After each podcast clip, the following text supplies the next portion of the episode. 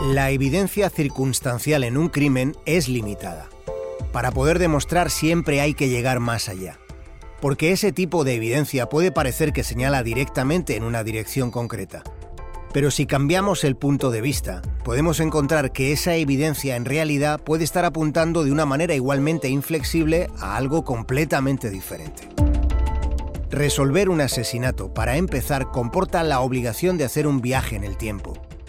Y para poder hacerlo, hay que regresar al espacio donde sucedió. Nosotros hacemos siempre una reconstrucción de ambiente para hacernos una idea del lugar de los hechos y así se hizo. Una semana después, en la que estaba entre otros yo presente, además de otros compañeros, una semana después, eh, miércoles, mismo día, hacemos una reconstrucción de, ambiente para saber cómo es el lugar de los hechos y también para saber si podemos encontrar algún testigo que, pues oiga, yo que sé, que el panadero pasa por allí todas las mañanas, ¿no? Por ejemplo. La semiótica del mensaje criminal está compuesta por un orden. El discurso del crimen, como todo proceso comunicativo, requiere de emisor, mensaje y receptor. El emisor es el criminal, el crimen es el mensaje y el receptor no necesariamente tiene por qué ser la víctima. La pregunta es, en el caso Ardines, ¿quién era el receptor o la receptora? Dado que de esas primeras averiguaciones que hicimos para nosotros no había ningún indicio de criminalidad por parte de ninguno de los otros entornos, nos centramos en el entorno sentimental y directamente seguimos una línea de investigación que nosotros vimos clara desde el primer momento, desde el primer momento que hicimos que pasaron esas primeras averiguaciones y continuamos con esa línea hasta el esclarecimiento de los hechos. Los hechos. ¿Cuáles habían sido los hechos para Pedro Nieva? Habiendo descubierto lo que había, lo que en realidad era y ocurría, ¿necesitaba Pedro Nieva de un sobresalto para despertar de lo que deseaba que fuera un sueño? ¿Despertó de lo que deseaba que fuera un sueño para empezar a vivir una pesadilla? ¿O lo que Pedro Nieva buscaba matando a otro era en realidad matarse a sí mismo sin acabar con su vida, acabando con la conciencia que de sí mismo tenía? ¿La motivación nacía de su obsesión tras conocer la infidelidad de su mujer con Francisco? Lo siguiente no es una pregunta, lo siguiente es una respuesta, es una certeza. Hoy, en el tiempo que vivimos, tiende a confundirse el amor propio con el narcisismo.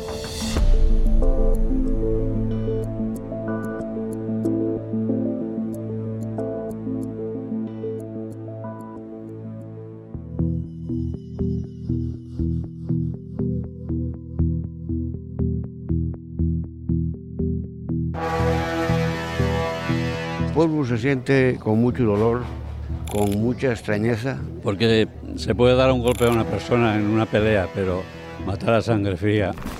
Lo único que tenemos es un cadáver. Los cadáveres para un forense hablan. Es un momento muy, muy, muy duro, que era una persona apreciada. ¿Mantenían relaciones sexuales? Sí, esporádicamente. ¿Cómo le afectó saber que su mujer le era infiel?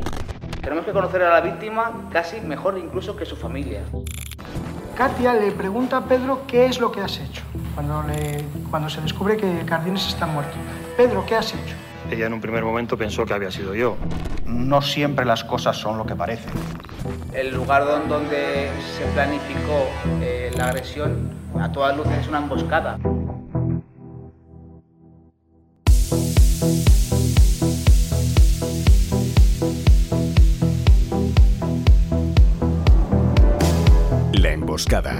Caso Ardines. Capítulo 5. El pueblo.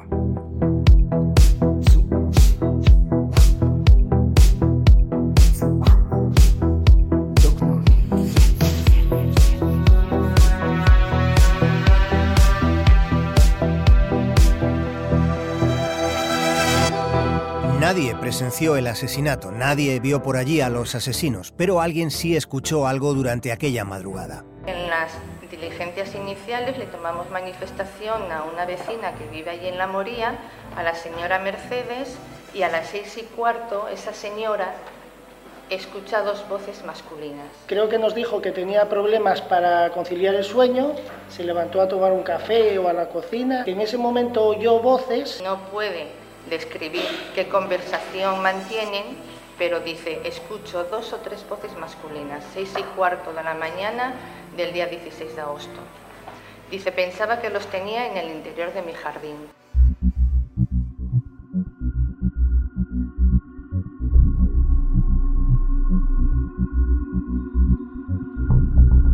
La Guardia Civil tuvo mucho interés en profundizar en los recuerdos que la señora Mercedes, vecina de Ardines, conservaba sobre lo que había ocurrido en aquel momento, cuando el alba se acercaba.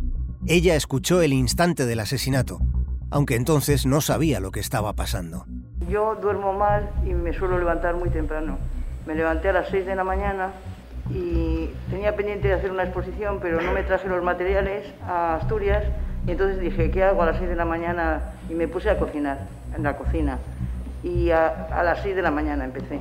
Y al rato, no sé exactamente cuál fue el rato, eh, oí unas voces como si hubieran entrado en, el jardín de mi casa. Y dije, uy, que, han entrado, porque eran unas voces muy fuertes, pero yo no distinguí lo que decían, sino voces, que estaban hablando muy, muy fuerte. Entonces digo, voy a decir a mi marido que han, entre, que, ha entrado gente aquí y, y al, subir las escaleras las voces ya no se oyeron. Dije, ah, bueno, pues no le voy a decir nada porque se va a reír de mí y ya no le digo nada. Las voces eran altas, dice usted. Las voces eran altas, sí. Eh, ¿Podría usted determinar eh, de, si eran muchas personas, una persona que... Yo determinaría como, como, dos, como, dos, como dos personas que están hablando, alto. La sensación que usted percibió es, de, es, de, es madrugada y, me imagino que allá había en, el campo un silencio sepulcral. Eh, la sensación que usted percibió al oír las voces, ¿eran voces que hablaban alto o voces que discutían? Eso yo no soy capaz de distinguirlo, eran voces muy fuertes. La señora Mercedes no despertó a su marido. Cuando su marido se despertó, después de desayunar, lo primero que hizo fue ir a sacar al perro. Como ya contamos en su momento, fue él quien encontró el cadáver de Javier Ardines. Yo salí a pasear con el, perrín y el perrín se volvió, el perrín el que se volvió Ardines fue asesinado en el entorno aproximado de las 6 y cuarto de la mañana del 16 de agosto de 2018. El minuto del crimen es aproximado. En cambio, las primeras 24 horas son las únicas primeras 24 horas.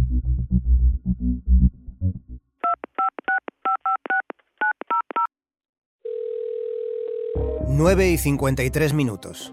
Pedro llama a su esposa Katia Blanco. Katia no coge el teléfono. Después ambos conversan por WhatsApp. En ese momento Katia todavía desconoce que Javier Ardines está muerto y que además de muerto ha sido asesinado. Durante aquella mañana, Pedro precisa de la presencia en su casa de la persona que suele ocuparse de la limpieza. Según le dijo a Katia, Pedro quería que esa persona fuese a lavar y a planchar. Entonces ese día a la mañana me, desperté y le mandé un mensaje a mi mujer, oye, mm, la chica que limpia la casa, porque ya las sábanas, desde que se había ido mi mujer, que era hacia el día 5, y aquello ya era el día 15 o 16, ya habían pasado 10 días, 11. Y le dije, oye, pues mándale, déjame el teléfono de... De hecho, mi, relación con, la relación con mi mujer también estaba bastante distanciada un poco, ¿no? Entonces, no sabía, no me había comunicado de ella si iba a mandar a alguien a limpiar, como hacía otros veranos, que mandaba gente a limpiar en casa o no. Entonces le dije, pues mándame el teléfono que le llamo para que venga a cambiar las sábanas o a limpiar. Y incluso había ropa que había en un tendedero en el salón, ropa que necesitaba para, necesitaba, entonces, para que planchase la ropa y que lavas cosas de, ese tipo de cosas y le mandé un mensaje para que me diese el teléfono de la chica. La chica, la persona que limpiaba los baños, lavaba y planchaba en casa de Pedro y Katia, esa persona se llama Claudia y es de Rumanía. Mientras Claudia limpiaba los baños y lavaba y planchaba, mientras ella estaba afanada en todo eso en la casa de los Nieva, en la segunda residencia de la familia la mañana fue ensuciándose de un modo salvaje. Aquel día todo fueron pésimas noticias para Katia Blanco. Es ella quien llama a su marido para contarle que algo malo le había pasado a Javier Ardines.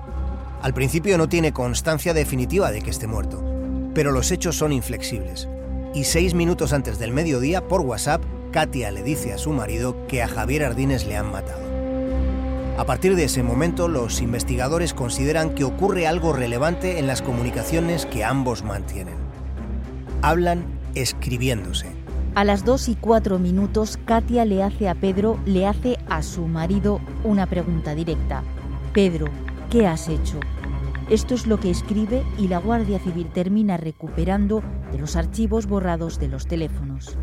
Pedro responde diciendo, yo no he hecho nada, te lo juro. Katia escribe, tienes que venir, te va a llamar la Guardia Civil. Pedro responde, he estado en casa sin poder dormir toda la noche como todas las noches.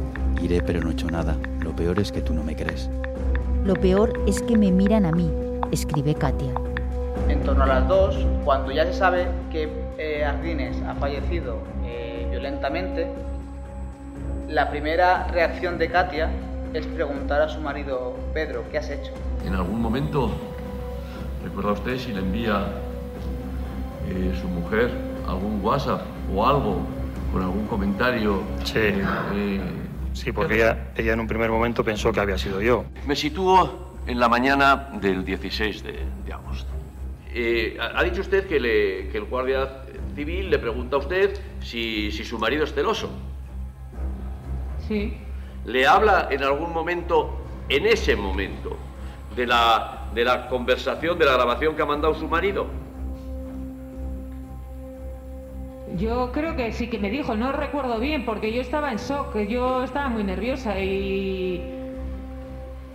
Y claro, pues estaban diciéndome esas cosas, yo no me recuerdo bien de, esas cosas. Bien, eh, tratando de lo que usted pueda recordar, y si no, me lo, me lo dice. En el momento en el que eh, está usted allí, yo quiero que usted sea capaz de trasladar, si puede, cuál era su estado de ánimo. Por un lado, se entera que Javier, eh, que Javier ha muerto de una muerte violenta. Sí. Javier es una persona con la que usted tenía una buena relación no solo me refiero de, amistad, sino que también había tenido una relación que había tenido, eh, que había ido más allá, por lo menos de, de forma esporádica. ¿Es así? Sí. Por tanto, ¿estaba usted en aquel momento afectada por la información que le llegaba sobre el fallecimiento del señor Ardines? Hombre, pues sí, mucho. Permítame, y si no quiere no me contesta.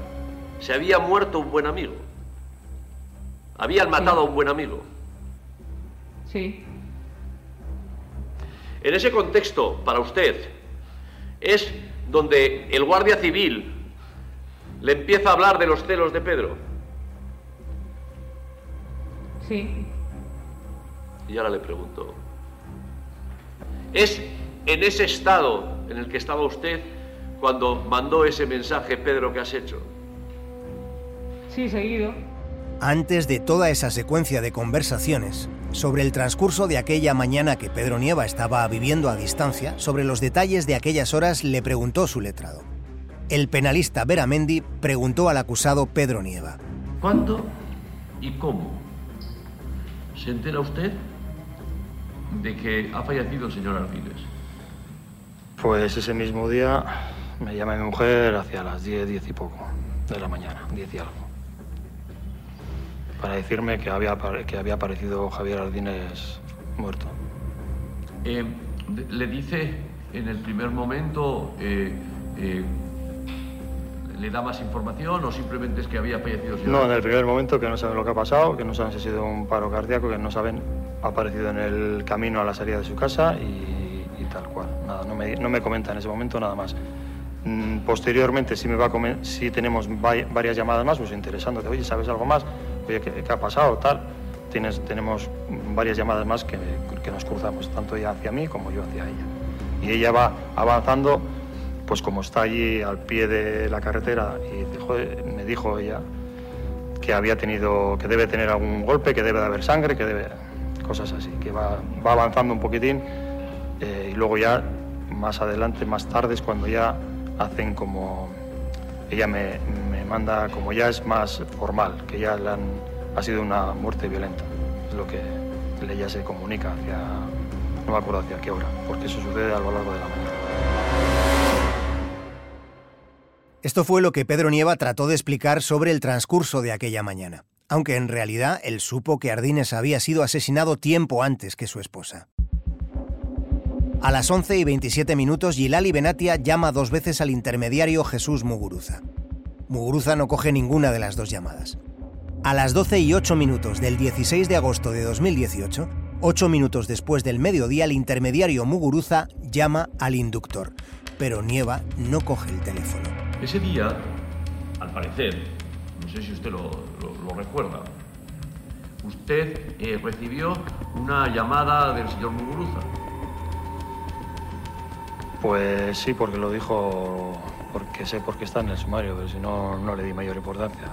Me, me llamó yo, como es un tema de trabajo, pues aquella mañana no estaba para contestar llamadas. De hecho, no creo que hice muchas más llamadas ni, ni cogí muchas llamadas. Yo creo que no cogí ninguna llamada. Y como sabía que era un tema de trabajo, pues lo, lo aparqué directamente, no, no, lo cogí ni le volví la llamada ni volví a hablar con él. El teniente de la UCO cuestionó la versión que el acusado Pedro Nieva dio durante la vista oral. El teniente explicó que su equipo no albergó ninguna duda sobre la función que aquella mañana desempeñó Jesús Muguruza el intermediario. El papel de intermediario es eh, de manual, es decir, Pedro solo se comunica con Jesús, Pedro no llega a comunicarse por teléfono, en persona sí, pero por teléfono no llega a comunicarse con, con Gilali. Pedro usa a, Jesús como intermediario, ya que ha sido él quien ha contactado con, con Gilali. Claramente ese día eh, se ve como tras el, asesinato, eh, Gilali se quiere comunicar con, Jesús y en torno a unos 40 minutos después se observa cómo Jesús trata de comunicar con Pedro, Pedro no se lo coge y con posterioridad le llega una llamada de un teléfono fijo de Madrid. Una llamada de un teléfono fijo de Madrid. Esa comunicación suscitó la curiosidad de la juez instructora de Llanes, que le pidió al equipo de investigación que hiciera las averiguaciones necesarias por si en ese detalle pudiera encontrarse algo inesperado. Los instructores saben que las más insignificantes sinuosidades pueden esconder una hebra del crimen. Y resulta que rastreando esa llamada de Madrid se detectó algo llamativo. Cuando nosotros investigamos esta llamada, se mira eh, el titular de este, de este número de teléfono de, de Madrid. Es un número de teléfono fijo y ese número de teléfono pertenece a una empresa que se dedica a comprar minutos y luego venderlos. Entonces, eh, al investigar eso, ellos nos dicen en la empresa que esa llamada pertenece a un locutorio que no está ubicado en Madrid, sino que está ubicado en Bilbao. Una vez que se mira eso, se comprueba dónde está Pedro en ese mismo momento en el que se realiza esa llamada y el teléfono de Pedro se encuentra ubicado a 134 metros o 133, no recuerdo con exactitud, pero unos 130 metros escasos del lugar donde se produce la llamada de ese locutorio, lo que también nosotros consideramos que esa llamada realizada por Pedro y por eso se conecta ese repetidor que está tan solo 100 metros. La conjetura que hizo la Guardia Civil sobre esa llamada es la siguiente. Pedro cogió su coche, condujo desde Amorebieta a Bilbao y aparcó el vehículo cerca del locutorio donde Nieva se comunicó con alguien de forma extraña. Lo hizo solo unas horas después de que Ardines fuera asesinado. Pedro dejó su móvil en el coche y se dirigió al locutorio. La Guardia Civil confirma la muerte violenta del concejal de Llanes, Javier Ardines. Su cadáver apareció esta mañana en las inmediaciones de su casa, junto a su coche. ¿Qué tal? Buenas tardes. Se confirma la muerte violenta. Cuando los medios de comunicación empiezan a hablar de muerte violenta, aportando algún detalle más concreto, en ese momento, al comienzo de la tarde del 16 de agosto de 2018, se detecta, se identifica una secuencia de hechos que resulta significativa. Entre las 3 menos cuarto de la tarde y las 11 y 5 de la noche, en la fecha del asesinato, en ese intervalo, dentro del mismo día, en poco más de 9 horas, Gilali Benatia, uno de los sicarios, llama al intermediario Jesús Muguruza 100 veces. 100, y ese número no es una exageración, no es un redondeo. Uno de los sicarios llamó 100 veces al intermediario el día del crimen. Tal y como recogen los registros de llamadas recuperados por la Guardia Civil, en ninguna de las 100 ocasiones Muguruza cogió el teléfono. 100 llamadas son muchísimas llamadas, son, son muchísimos registros que constan en su listado, en el que se ve el deseo y la necesidad por parte de Girali de, de interactuar con su intermediario, que es Jesús. Habiendo revisado lo que sucedió en las horas posteriores al crimen, resituemos ahora lo que pasó en las semanas anteriores.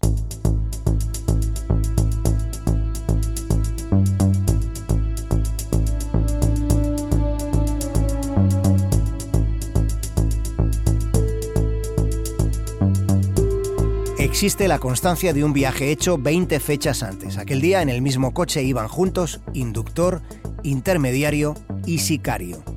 Diez fechas antes el inductor monta la madre de todos los follones emocionales en el seno de la familia de quien estaba a punto de ser asesinado. Tanto alboroto, tanta crispación suponía al mismo tiempo una enorme indiscreción. Lo que hizo Pedro Nieva diez fechas antes de la emboscada no parece el mejor modo de pasar desapercibido. Y precisamente ese detalle lo subrayó la propia defensa de Pedro Nieva.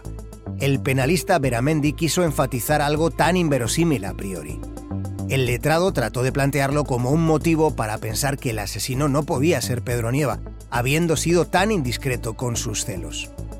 El penalista Beramendi planteó que el asesino no podía ser tan insensato. El día 5 de agosto decide poner en luz fluorescente el sospechoso soy yo. ¿Y cómo lo hace? Mando, digo a la hija, digo a, la mujer, hablo con que existe esa grabación y les digo, miren ustedes qué malo es Javier y qué daño me está haciendo. Él ha encendido los focos. Quien tuvo la sangre fría para planear, decide decir a todo el mundo, porque eso se corre, a todo el mundo, eh, si buscan un sospechoso, soy yo. Sobre eso se ha pasado sobre ascuas. Sin embargo, recordemos que la venganza no siempre va servida en plato frío. En ocasiones el plato está hirviendo, casi tanto como el móvil del intermediario Muguruza después de las 100 llamadas que en 9 horas le hizo el sicario Benatia. Tiende a considerarse un crimen perfecto aquel que se comete con tal planificación que el culpable no puede ser identificado. Aunque para considerar un crimen como perfecto en realidad tan solo se requiere una circunstancia. Se requiere que el autor del crimen siga siendo un enigma. Que lo siga siendo aunque la planificación del asesinato no resultase tan meticulosa más meticuloso incluso que el Ministerio Público en el caso Ardines, incluso con más minuciosidad se comportó un tipo llamado D.B. Cooper. Mr. Cooper sí cometió un crimen perfecto. Póngame un whisky, lo pagaré. Así de tranquilo y amable se mostró D.B. Cooper después de que la tripulación del vuelo 305 de la aerolínea Northwest Airlines entre Portland y Seattle comprobara que sí, que sí que iba en serio, que sí que tenía una bomba y que sí exigía un rescate.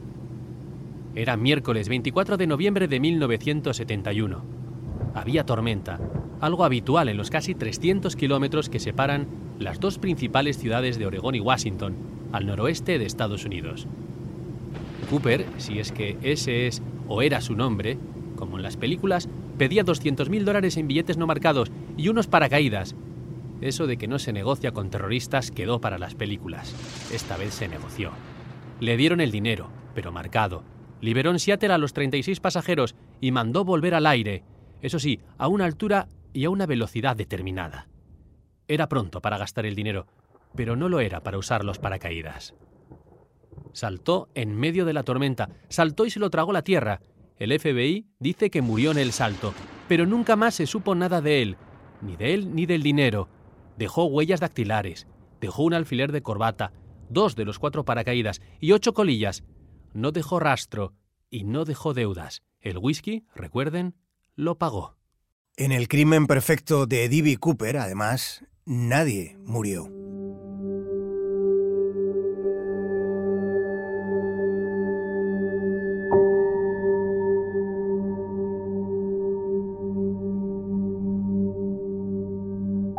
Muerte de Ardines propició el nacimiento de una serie de sensaciones compartidas entre sus vecinos. El pueblo quedó consternado, condicionado por la frustración, por el temor y por la impotencia.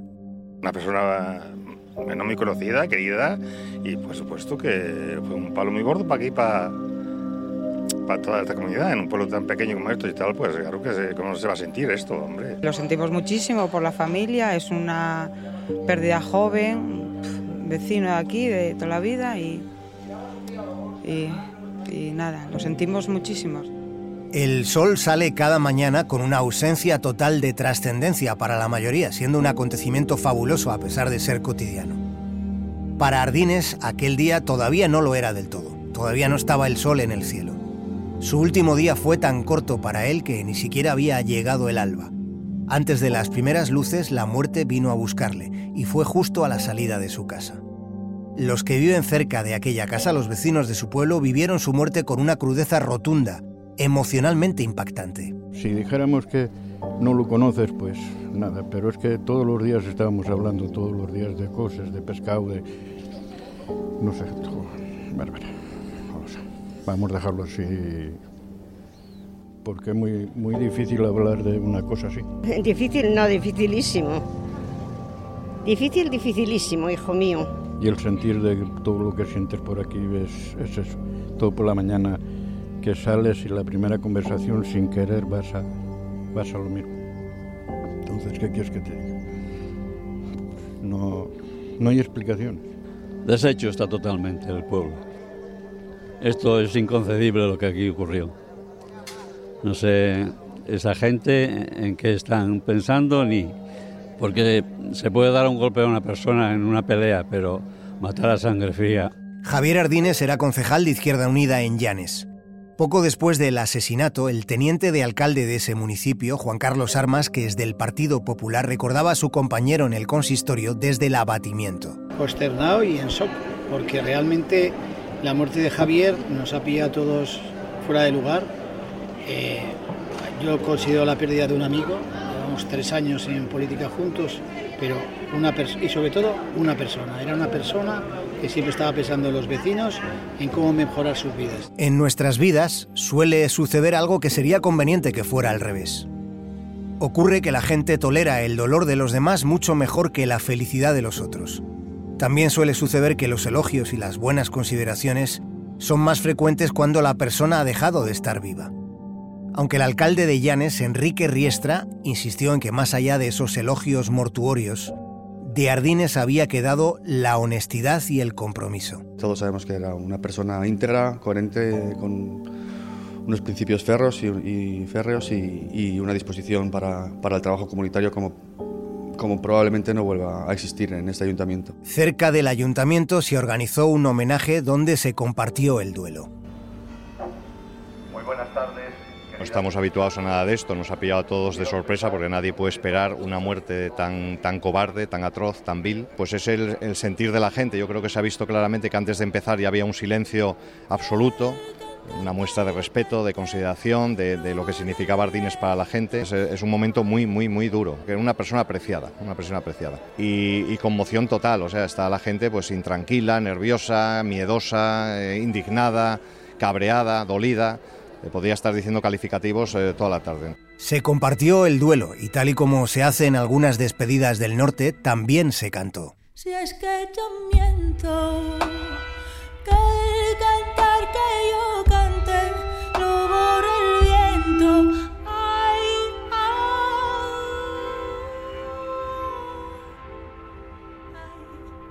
qué desencanto.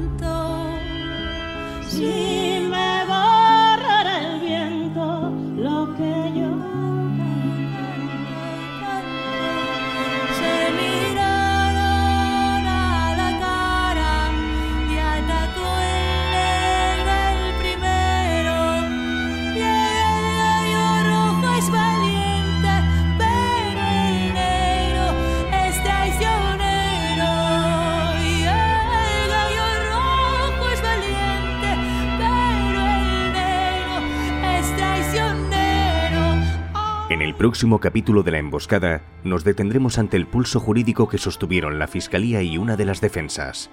Fue un momento clave del proceso judicial por el caso Ardines, fue la presentación de conclusiones ante el jurado, fue el instante previo al veredicto, fue el desenlace.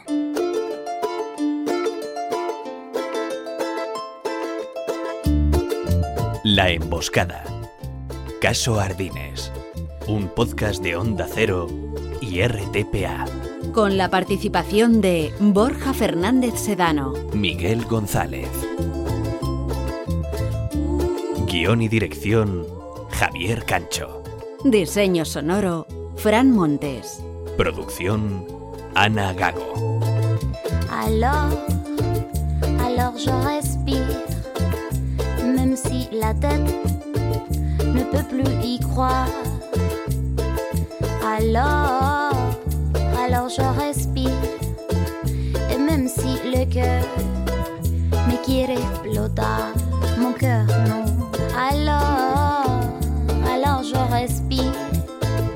Même si ce monde n'entiende nada. Alors, alors je respire. Même si le ciel todavía no aclara.